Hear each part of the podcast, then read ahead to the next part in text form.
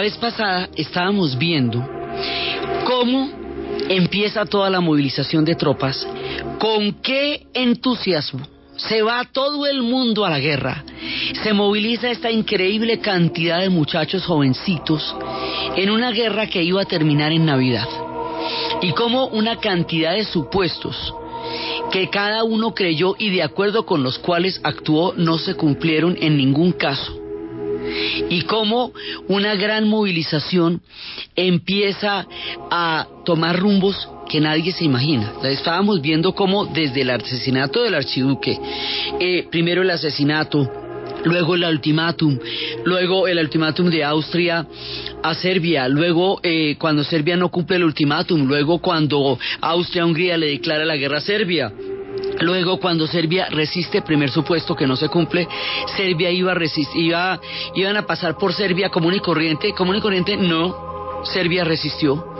Resistió increíblemente con la historia del rey viejito. Y no sería ahora que Serbia enfrentaría la amarga derrota, sino más adelante. Pero le dio tiempo para que entrara Rusia. Estábamos viendo cómo también se metieron, el otro supuesto era que en, en 32 días iban a acercar París los alemanes y que lo iban a hacer de acuerdo con el plan Schlieffen, que era construir una guerra a dos frentes. Pero el primer frente iba a salir en, en 32 días. Simplemente llegar a atravesar Bélgica, rodear a Francia, tomarse París, dejar ese frente ya solucionado y dedicarle la ficha al, al frente oriental, que es el de la guerra de los austrohúngaros con Serbia y contra Rusia. Sí que era, digamos, como un frente bastante delicado. Entonces tampoco se meten con la neutralidad de Bélgica y habíamos visto que había un compromiso que había hecho Inglaterra y que habían hecho las potencias firmantes para dar el nacimiento al Estado belga de hacer respetar su neutralidad.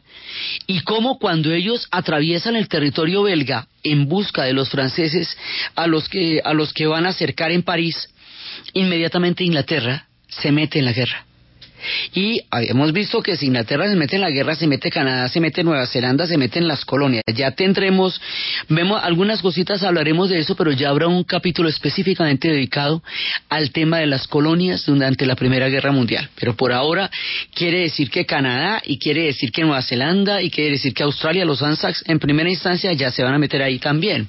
Entonces, primera etapa, van a tratar rápidamente de llegar hacia París. Pero rápidamente eso no va a suceder. Los belgas van a tener una resistencia de más de un mes. Entonces, ese primer supuesto que hacía que la cosa fuera rapidísima, no se va a poder cumplir. Con la entrada de las tropas inglesas, los destacamentos ingleses van a llegar a París.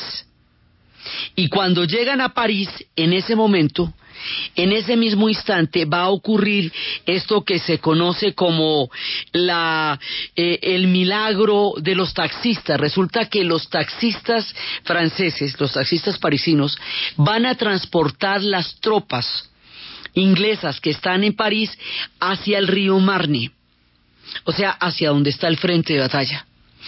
El plan de los alemanes es generar una especie de medialunas, como unos grandes paréntesis, que rodeen a Francia, atravesando la frontera belga, hasta que se vayan acercando a París.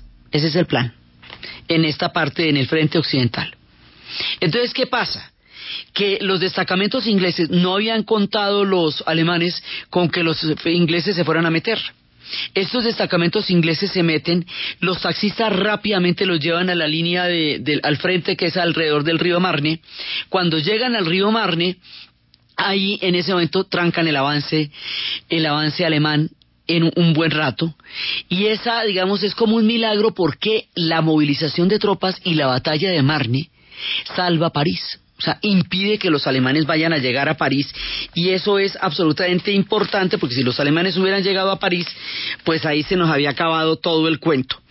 Entonces, ese pedazo es muy importante porque, porque es lo que va a salvar toda la posibilidad de que, de que Francia no sea directamente despertebrada o atacada o quién sabe qué cosas terribles que le pueden pasar.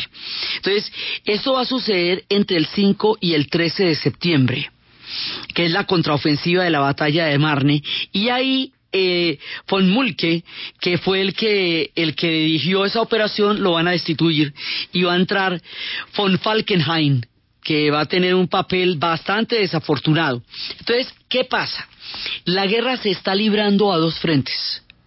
Por una parte es este frente occidental que empieza dándole la vuelta a Bélgica para meterse a Francia, y empieza por, por la batalla de Marne y por el otro lado hay un ataque alemán, o sea, el ejército alemán está metido en dos frentes en una misma guerra. Por el otro lado va a tener una batalla contra los rusos, que es la batalla de Tannenbaum, de Tannenberg y allá en la batalla de Tannenberg ellos van a ganar, los alemanes. Y en esa batalla los rusos que se están movilizando en millones, el ejército ruso es tan grande, tan grande, que todo el mundo piensa que eso, mejor dicho, es como una planadora. Y aparentemente resulta invencible simplemente por lo numéricamente gigantesco que es. Entonces, allá está la batalla de Tannenberg. Y esa batalla la pierden los rusos y la ganan los alemanes. Motivo por el cual Sansonov que era el que dirigió la estrategia de la batalla, dice que él no puede aparecerse con una derrota flagrante como la que acaba de tener, porque él había dado su palabra de tener resultados en esa batalla y se suicida. Entonces, por un lado, los alemanes empiezan a repuntar por el frente oriental con bastante éxito en un primer intento, pero al mismo tiempo los rusos van a atacar por abajo y ellos van a perder la Galicia, que es eh, otro pedazo también del frente oriental. Entonces ahora nos vamos a concentrar en el frente occidental, en esta parte, y van a llegar allá y luego va a haber otra batalla. Cada una de estas batallas no es una batalla que dure un ratico. Estas batallas duran meses. Entonces no es una batalla eficaz, ni rápida, ni nada como lo que se esperaba. No, cada batalla, por ejemplo, la, batalla de la contraofensiva de Marne va del 5 al 13 de septiembre y eso nos va cogiendo la noche y ellos no van llegando y no van llegando, de ninguna manera van llegando a París como pensaban y más bien los pararon. Entonces va a haber esta batalla y va a haber otra batalla que se llama la batalla de Ypres, dicen los franceses, Ypres, dicen los ingleses. En esa batalla de Ypres o de Ypres, esa es del 17 de octubre, esa batalla va a ser, ya ha caído Amberes en ese momento y ya digamos están, es el último, como el último baluarte de la invasión alemana y ahí se enfrentan con los ingleses. Y los ingleses son un ejército súper entrenado y van a estar en los alrededores de Flandes y esa batalla dura desde el 17 de octubre hasta el 22 de noviembre. Entonces, ¿qué pasa? Que ahí, eso primero es mucho tiempo, o sea, en el momento en que estamos hablando nosotros, 100 años después, estamos todavía en la batalla de Ypres. Y en la batalla de Ypres pasan varias cosas. Dicen que es la matanza de los inocentes porque los muchachos alemanes que se metieron allá estaban recién entrenados y los mataron como moscas.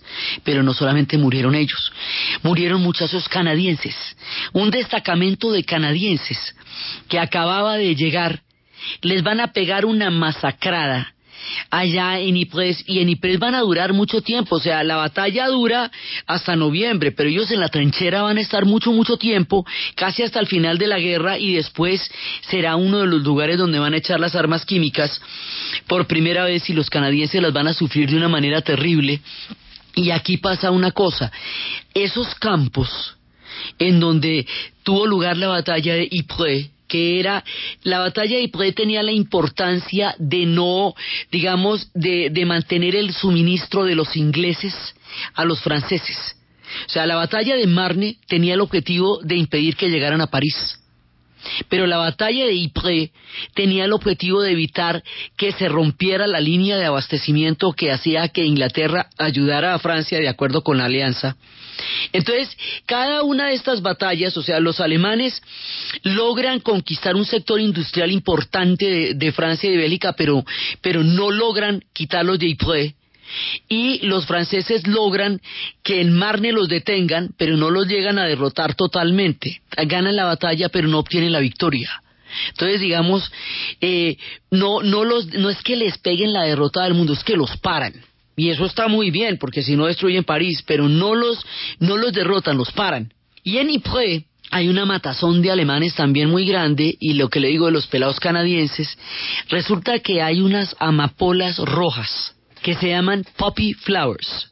Esas amapolas rojas, que ellos conocen con el nombre de poppy flowers, se dan en tierras recién removidas. Es tanta la mortandad de muchachos en esta batalla de Ypres, recién, recién empezada la guerra, esto es entre octubre y noviembre de 1914, que hay, por un lado, un poema en los campos de Flandes. En los campos de, Flandes, en los campos de Flandes crecen las amapolas, fila tras fila, entre las cruces que señalan nuestras tumbas.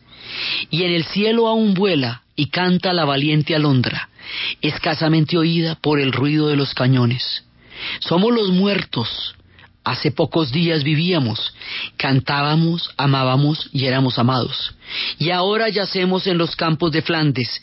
Contra el enemigo, continuad nuestra lucha. Tomad la antorcha que os arroja en nuestras manos agotadas. Mantenedla en alto.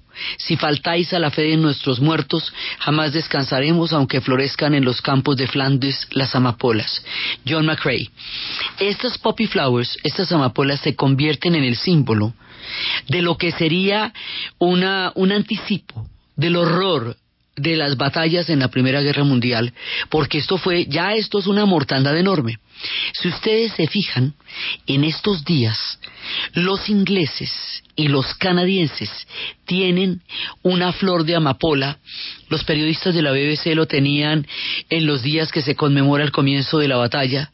Los equipos ingleses de fútbol tienen las flores, las amapolas rojas. Los canadienses tienen las amapolas rojas. Es la manera de recordar la batalla de Ypres. Porque esas flores sobreviven a las cruces, sobreviven a las tumbas, se florecen en la tierra recién movida y más adelante cuando vayan a echar las armas químicas en las trincheras, las flores sobrevivirán a los químicos que matarían a tanta gente. Sobreviven a todo y con su supervivencia y sus colores hermosos y sus rojos bellos en los campos testimonian la tragedia de la inocencia de tantas vidas sacrificadas en la primera primera parte de la Primera Guerra Mundial. Fíjense bien, van a encontrar en estos días que se conmemora la batalla estas poppy flowers, estas amapolas, en lo que tenga que ver con participaciones inglesas o canadienses en fútbol o en noticieros o en distintas partes o en, porque es una manera de conmemorar. Normalmente lo hacen, pero es que ahora son los 100 años de, de la batalla Ypres y de la historia de estas flores. También con incorporados los canadienses van a traer una gran cantidad de caballos muchísimos caballitos de esos que andaban por allá libres, ahora los van a traer como caballos de guerra. Hay una película que se llama Caballo de Guerra, que cuenta cómo los caballos que a otrora eran de paso, eran caballos elegantes, eran caballos de competencia o eran caballos de, de caballerías, eh, digamos, engalanadas, ahora los van a coger en las trincheras para la guerra, para jalar todos los cañones, muchos de ellos van a morir agotados, destrozados. Eh, los sacrificios de los caballos también van a ser muy grandes durante la Primera Guerra Mundial y traerán no solamente muchachitos, jovencitos canadienses, sino una gran cantidad de caballos que van a quedar también alambrados y muertos en las trincheras. Empieza pues a darse la tragedia, pero todavía la gente cree que esto esto va a ser cortico. Entonces resulta que hay una orden que es la más fatal de todas. Joffre, el jefe de los ejércitos franceses, da la orden de mantener las posiciones a como de lugar. Y la orden es que si usted deja perder una posición, si retrocede en algún sentido, lo fusila. Así que la alternativa es la siguiente, o usted avanza y lo matan las líneas enemigas, o usted retrocede y lo fusilan los mismos suyos. Entonces, para mantener las posiciones que tenemos en Ypres y en Marne, para evitar que eso hasta donde se ganó, hasta donde se dio, se pierda, van a cavar trincheras entonces van a llegar un poco de hombres con palas en los documentales que están haciendo ahora de la National Geographic, donde pintaron en color todos los documentales que había de la guerra. El color le da un realismo y da una dimensión de la tragedia muy grande. Se puede ver todo esto, lo que está pasando. Empiezan a cavar trincheras. Las trincheras hacen que la guerra de movimiento ya no se pueda dar la guerra ya no va a seguir moviéndose con la rapidez con que tantos hombres fueron movilizados al frente, sino que se va a estancar en las trincheras. Esto sucedió por la orden de defender las posiciones a como diera lugar. Entonces, este es un supuesto con el que no contábamos. Nadie dijo, al hacer la Primera Guerra Mundial, vamos a hacer una guerra mundial, vamos a hacer una guerra de trincheras, Vamos a quedarnos cuatro años hundidos en el fango, metidos en el invierno, avanzando pírricamente en victorias de poca monta, con costos gigantescos. Vamos a matar una generación entera de europeos. Vamos a hundir la civilización europea. Nadie dijo eso, esa no era la idea. Era una guerra gallarda, llena de, de, blasones que iba a terminar en Navidad. Cuando empiezan a acabarse las trincheras, la guerra no va a terminar en Navidad, porque de ahí no van a salir ni se van a mover. Entonces a las trincheras le siguen a las alambradas. Y eso se llena de, de cantidades de alambre y alambre de púas por todas partes y las trincheras las hacen los unos y las hacen los otros. O sea, los alemanes tampoco retroceden, sino que ellos también hacen sus trincheras para por lo menos tratar de mantener las posiciones hasta donde estaban, porque ellos también tienen orden de no retroceder. Entonces, a esto le vamos a añadir el nido de ametralladoras porque lo más, digamos, una de las cosas patéticas es que ustedes han visto que los cascos alemanes tienen una punta eh, que sobresale en, la, en, el casco. ¿Cómo le parece que esa punta es contra los sables? Y esta va a ser una guerra de ametralladoras. ¿Sabe para qué le sirve la punta del casco a una ametralladora, no? Te comento. Entonces ellos están peleando estas guerras como las guerras anteriores. Esta guerra no se parece a ninguna de las guerras anteriores. Esto nunca ha ocurrido antes. La humanidad no ha visto lo que va a pasar aquí, ni lo ha vivido, ni se lo imagina, ni lo ha experimentado, ni tiene manera de siquiera concebir lo que va a pasar aquí. Entonces ellos tienen sus penachos, sus uniformes todos rechunchines y todos colorines y resulta que eso se ve de lejos porque ya hay, acuérdese que ya hay armas de repetición, armas que pueden disparar a gran distancia donde usted ve un uniforme rojo, entonces todo esa, eh, esa, ese colorido de las guerras napoleónicas, inclusive de Crimea, aquí no sirve porque aquí es una boleta, aquí lo que trata es de no verse usted. Pero además esto es hecho con trazables y es con ametralladoras. Entonces las ametralladoras hacen que si usted asoma las narices fuera de la trinchera, los cosan a bala. Y para poder evitar que las ametralladoras disparen, usted tiene que meterles una granada, que están haciendo en grandes cantidades, por detrás del nido de ametralladoras. A ver, hágale, hágame esa vuelta y verá cómo es, eso es muy complicado. Entonces, esto, la, la estructura de la trinchera es la consecuencia de una orden, y esa orden hace que la gente no se pueda mover. Entonces, por eso es que esto se va a volver una guerra de trincheras no era el objetivo, no era la idea, entonces un montón de gente movilizada, la idea era que esto se fuera moviendo, moviendo, moviendo. Total va a haber 700 kilómetros de trincheras, desde el océano hasta la frontera con Suiza. Esto es más o menos como la distancia que hay de Bogotá a Pasto yéndose por Neiva, porque Francia es una tercera parte del territorio colombiano. Lo que pasa es que en los mapas se ven gigantescos, pero nosotros somos tres veces más grandes que ellos. Entonces, todo de un extremo al otro está totalmente eh, lleno de trincheras. Y ahí empezamos a sembrar en las trincheras las semillas del horror.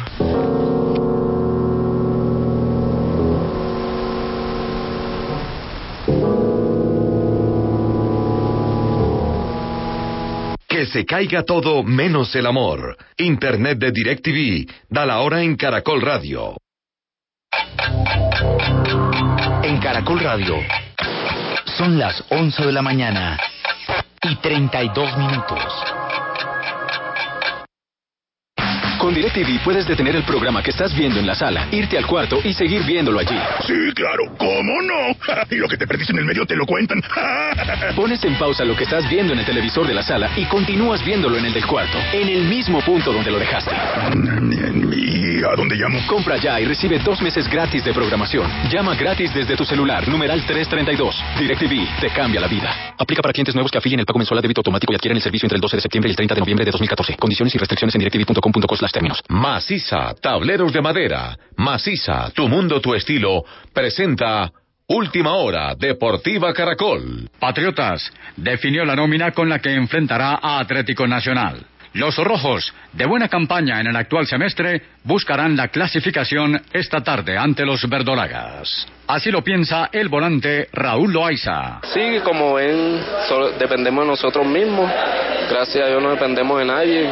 Y yo creo que como, como le vengo diciendo, es un partido muy importante para nosotros, eh, interesante.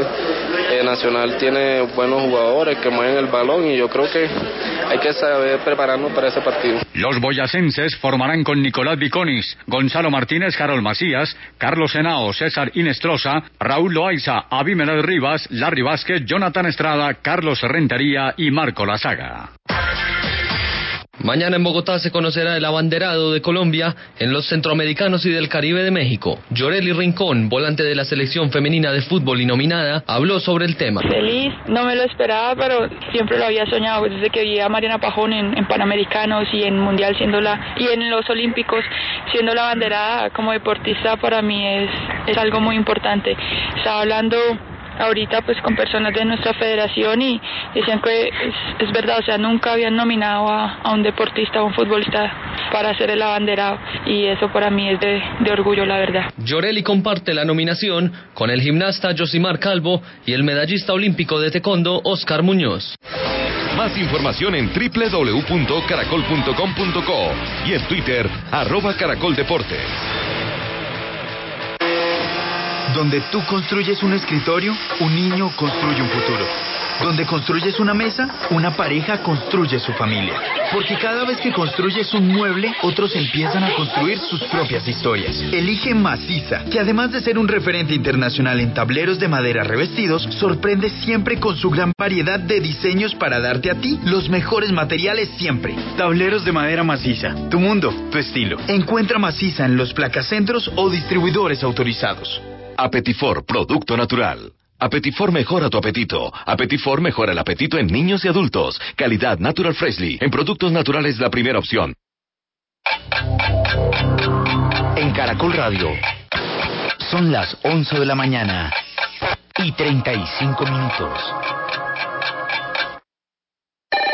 ¿Punto naturista? Gracias. ¿Tiene Digestar Jalea con acción laxante, suave, blanda y placentera de Laboratorios Natural Freshly? Sí, señora. Tenemos la línea Natural Freshly. Digestar Cápsulas Forte y Digestar Fibra. Para otras afecciones, Apetifor, Venas Full, Gasof y Finacid. ¿Y Freshly Pausia cápsulas y Fibofor Fibra con probióticos? Naturalmente. Natural Freshly. Tratamientos científicos con productos naturales. En productos naturales, la primera opción. Con el sello del Instituto Farmacológico Botánico. Arreglar la casa, el negocio, pagar deudas y yo sin un peso. Anda a la John F. Kennedy por un crédito consumo hipotecario para lo que necesites. Sí es fácil. Claro, en JFK todo es fácil. El interés hasta 1.19% mensual y no te cobran el avalúo ni seguro de incendio y terremoto. Me voy para JFK por mi crédito consumo hipotecario. JFK, Cooperativa Financiera, Vigilado Superintendencia Financiera de Colombia. En la Fundación Universitaria Juan de Castellanos somos una familia en donde te diviertes, aprendes valores, haces amigos, investigas, emprendes y estudias lo que tú quieres.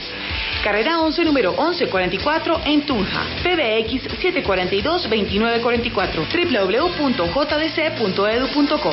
Fundación Universitaria Juan de Castellanos. Tu familia en Tunja. Entramos a celebrar los 45 años de Renault Colombia en Boyacá, Ferautos Duitama y Sogamoso. Y por los 45 años, desde septiembre a diciembre, reclame, matrícula gratis y participe en los sorteos de accesorios, tiquetes aéreos, bonos de gasolina y bonos para compra de vehículo. 45 años y muchos premios que se puede llevar. Venga ya a Renault Ferautos Duitama y Sogamoso. Amigo fiel de siempre. ¿Y usted cómo durmió anoche? Comodísimo. Colchones comodísimos para dormir profundamente. Caja Sonora. Espacio radial de Confama para oírte mejor. Es como la gente millonaria que se asocia a un club, nosotros podemos ir a los parques con muchos beneficios y no tiene un costo tan elevado. A lo que se refiere Natalia Yepes es a los parques recreativos, un lugar en el que encontró un grupo de nadadores que hoy es un grupo de amigos. Ella, como muchos otros, asegura que este, con una pequeña inversión, es su club personal. Yo valoro mucho tener ese espacio cerca y que me brinda tantos beneficios, bienestar, tranquilidad. Natalia dice que aquí se logran, además de diversión, realizar actividad física, establecer lazos de amistad y fortalecer la familia. Ella piensa que las personas no visitan lo suficiente estos lugares, por ello asegura. No, tienen que ir y empezar y verá que ya no quieren salir de allá. Te esperamos en una próxima emisión. Con fama. Vigilado Superintendencia del Subsidio Familiar. Con Efecti, cualquier colombiano puede hacer sus giros, pagos y recargas. Efecti te da la hora en Caracol Radio. En Caracol Radio son las 11 de la mañana 38 minutos. Afíliate al Club Mi Monedero Efecti y empieza a acumular monedas que puedes redimir por grandes premios. Ingresa a www.efecti.com.co. Regístrate y serás parte del único club que te regala monedas. Efecti, giro oficial de la Selección Colombia. Efectivo Limitada, vigilado y controlado por el Ministerio de Tecnologías de la Información y las Comunicaciones.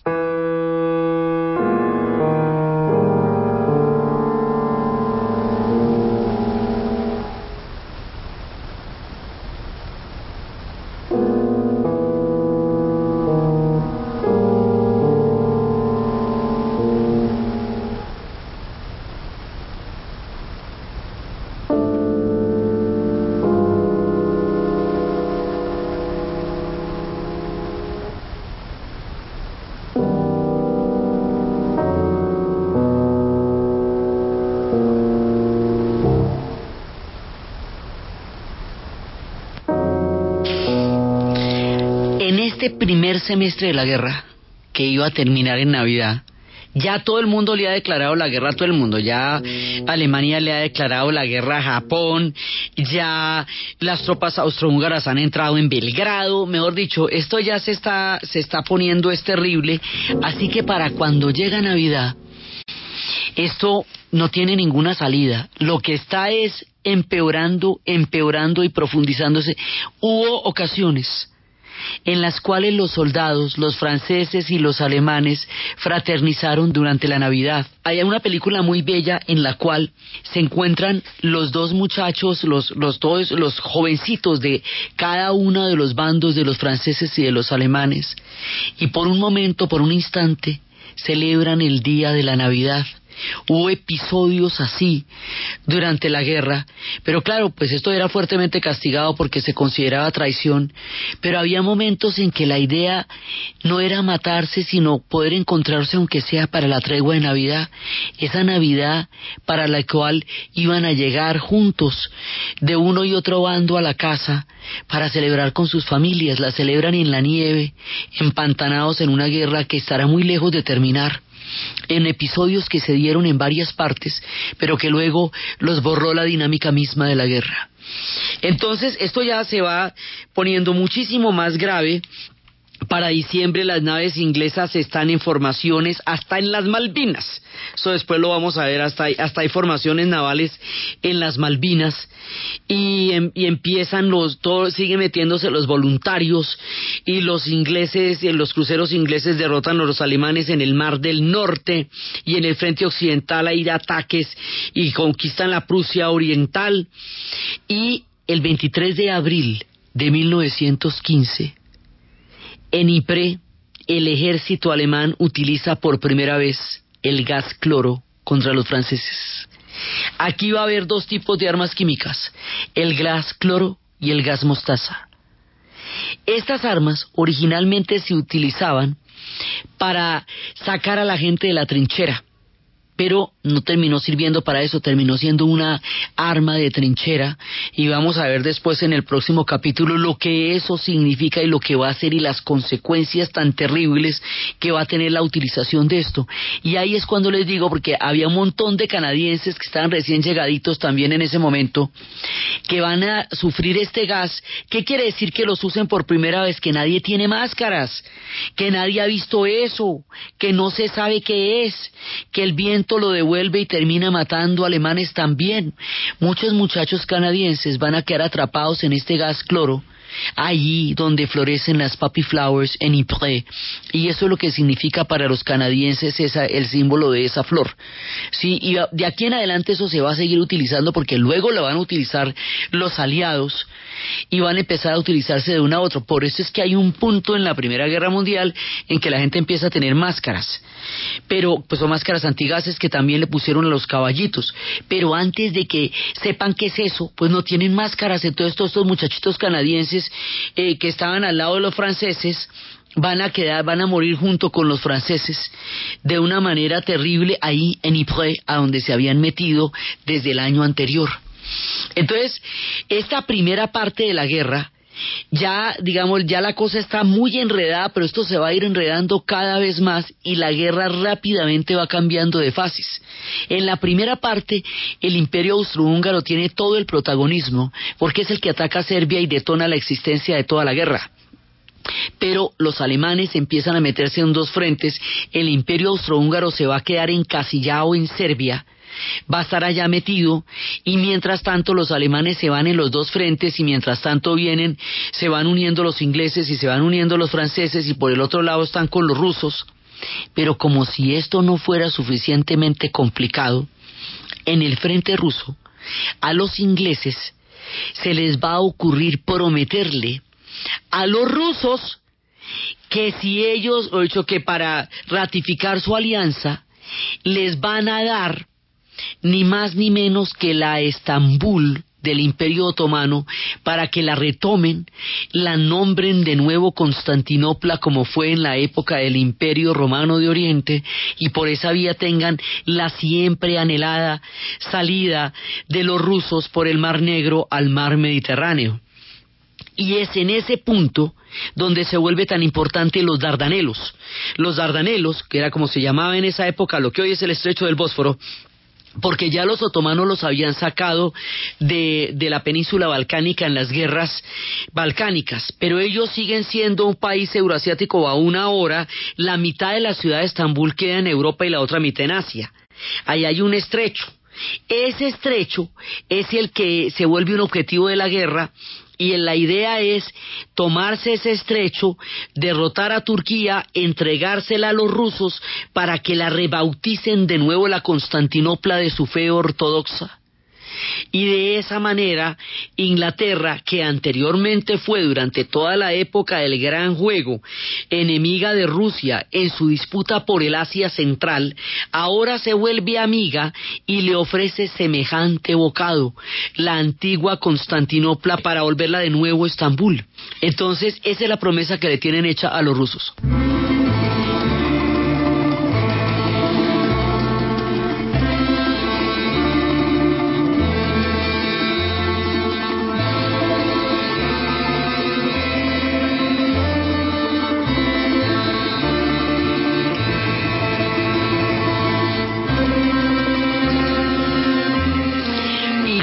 Si eso fuera poco, se empiezan a meter con los turcos. Entonces, aquí, ¿qué pasa? Que los ingleses eh, están contra los turcos otomanos, se han anexado Chipre de una vez, ya que estamos en esta vuelta, como para hacer el mandado completo, pero al imperio otomano lo vienen atacando de varios lados hace rato. Hace rato que Italia se había metido en Libia y había invadido Trípoli, y eso era parte del imperio otomano. Hace rato que lo sacaron de los Balcanes en las guerras balcánicas y eso era parte del Imperio Otomano. Ahora, próximamente Lawrence de Arabia se va a meter por Bagdad en, una, en un apoyo que le van a dar a todos los pueblos de árabes para lograr su independencia del imperio turco otomano, que es otro paso más hasta el desmembramiento. Entonces el imperio turco otomano está haciendo agua por todas partes, y es ahí cuando recibe el apoyo de los alemanes y se une con los alemanes, y por la vía de la alianza con los alemanes, es que termina aliado del imperio austrohúngaro, que era su tradicional enemigo acérrimo de los últimos 600 años. Entonces es que el imperio otomano es arrastrado a la guerra también porque por, todo, por punta y punta lo están mordisqueando por todas partes, tratando de cumplirle esa promesa delirante a los rusos.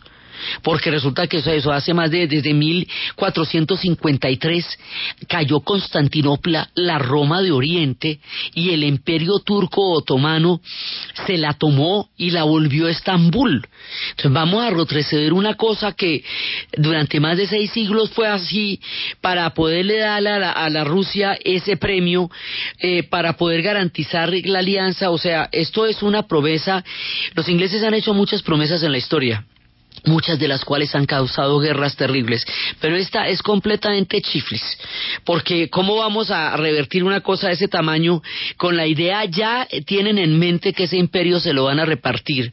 Porque el imperio turco otomano tiene el paso hacia la India y ya se está tomando la decisión de pasar de los barcos de carbón y de los barcos de vapor a los barcos de petróleo, lo que va a hacer que próximamente el Medio Oriente se vuelva la alternativa energética de la, de la revolución industrial de Occidente y eso va a hacer que el Imperio Otomano esté en la mira de las grandes potencias y esa es una de las maneras de ir mellando el Imperio Otomano, de irle corriendo la butaca.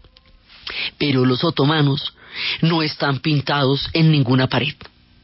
Y como no están pintados en ninguna pared, va a haber un desembarco, ya antes había habido una, una aproximación, pero va a haber un desembarco en la bahía de Gallipoli. Y allí en Gallipoli van a desembarcar los ingleses con una enorme cantidad de muchachos de Australia y Nueva Zelanda. Los australianos y los neozelandeses van a conformar una fuerza colonial de, de las colonias que se llaman los Anzacs. Y los Anzacs van a tener un papel preponderante, heroico, épico, trágico, porque eran los que venían de las eh, de, los compañeros del barrio, de la cuadra, que iban, que eran de países, de regiones rurales, ovejeras, y querían vivir la aventura de una guerra, y se alistaron, y se van a estrenar en uno de los lugares donde la tragedia los va a mirar de frente, va a ser en Gallipoli. Hay una película que se llevó una filmación sobre esta batalla que la, eh, que la protagonizaba Mel Gibson, en donde muestran cómo estos muchachos van a llegar allá en grandes cantidades, no va a haber agua, no va a haber comida, las trincheras eh, están terribles en ese momento, pero lo más grave de todo es que los turcos se anticipan a la batalla, toman las posiciones de la montaña, y para el momento en que desembarcan los Anzacs y los ingleses con los ingleses, ya la posición de la montaña está tomada, entonces esto va a ser una matazón de patos. Cada vez que asoman la, la cabecita de la trinchera, los bajan. Y en esa época las telecomunicaciones no, no existían como ahora, sino que los muchachos, los atletas, van corriendo llevando las órdenes de los generales a la trinchera. Entonces la historia que protagoniza Mel Gibson en esa película es de un atleta que de pronto tiene la orden de ir, a la, de ir hacia la trinchera para decirles que no salgan, pero cuando llega ya todos se han ido y todos sus compañeros de la cuadra y del barrio y del parche, esos amigos, van a morir en esa ofensiva. Y la música con la cual eh, van a acompañar este relato de tragedia es el adagio de Albinoni, que en su inmensa tristeza describe este sombrío capítulo de jóvenes inocentes muriendo en una batalla que de entrada no tenía sentido que fue un descalabro militar increíblemente irresponsable, que obedecía a la arrogancia de subestimar a los turcos y de mandar a unos muchachitos a ciegas a una batalla donde al principio no tenían ningún tipo de posibilidad y por eso es que Churchill va a renunciar al, a ser el primer lord del almirantazgo porque esa batalla le cae a él directamente la responsabilidad. Estos muchachos de hambre y de sed en las trincheras, cazados como patos, se van a estrenar en el rostro de la medusa, se van a estrenar en el horror de Galipoli.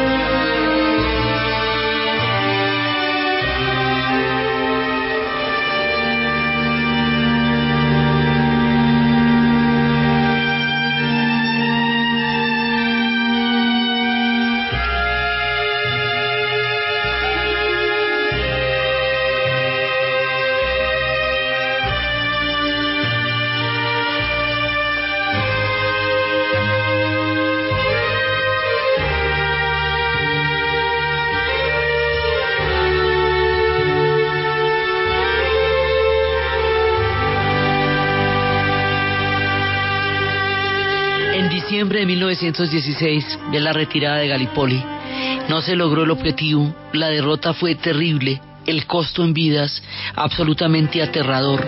Los Anzacs dejaron allá sus esperanzas y dejaron allá una gran cantidad de muertos. Y esta participación en esa batalla y todo eso, con todo lo trágica que fue, también empezó a crear una conciencia de una especie de pensamiento de autonomía, como de, de un sentido en que ellos podían encontrar su propia dirección en la historia frente al imperio británico, porque esto fue un sacrificio inútil de vidas, la cosa más aterradora, lo que pasó en Gallipoli.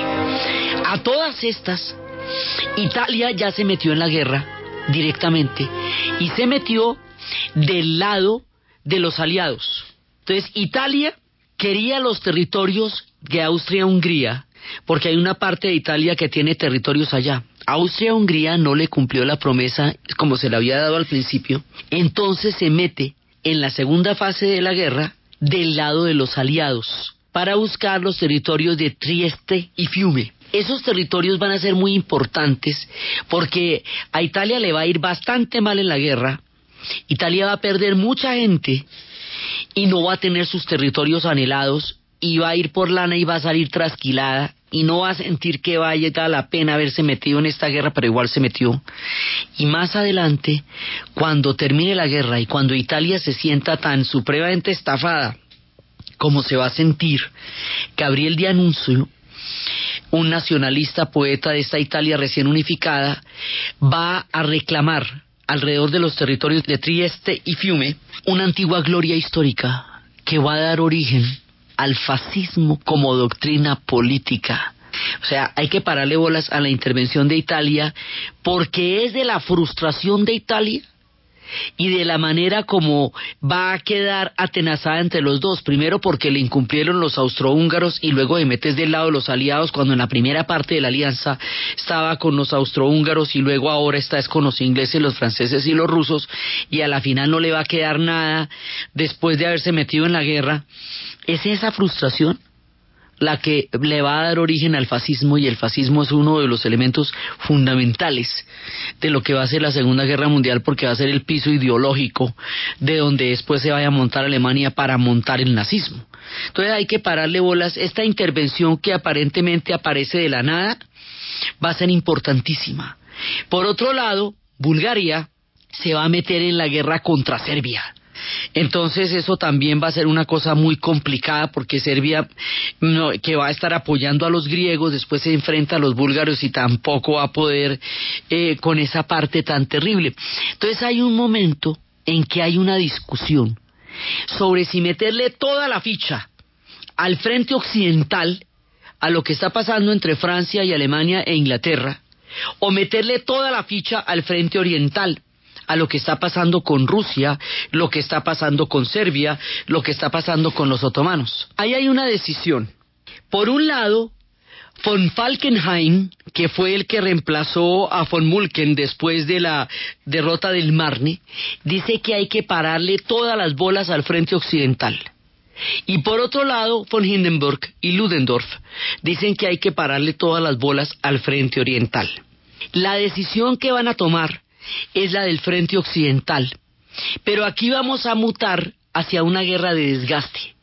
La guerra de desgaste consiste en desangrar al enemigo y desangrarse usted en el intento.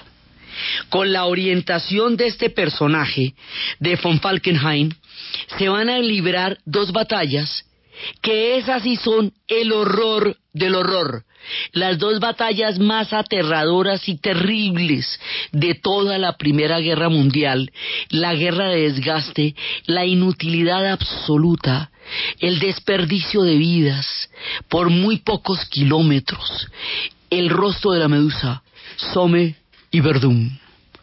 Y así, en esas dos batallas tan sombrías, donde el mundo conocerá lo que nunca en la vida debió haber vivido antes, es lo que vamos a ver en el siguiente programa. Entonces, desde los espacios de la guerra que se iba a acabar en Navidad, de las trincheras que enterraron en sus vientres a toda una Europa que está perdiendo una generación entera entre el barro y la miseria, desde los supuestos que no se cumplieron, desde las decisiones absurdas, desde la soberbia y desde esta guerra que cada vez va mutando hacia algo más terrible y pavoroso en la narración de Ana Uribe en la producción Jessy Rodríguez y para ustedes, feliz fin de semana.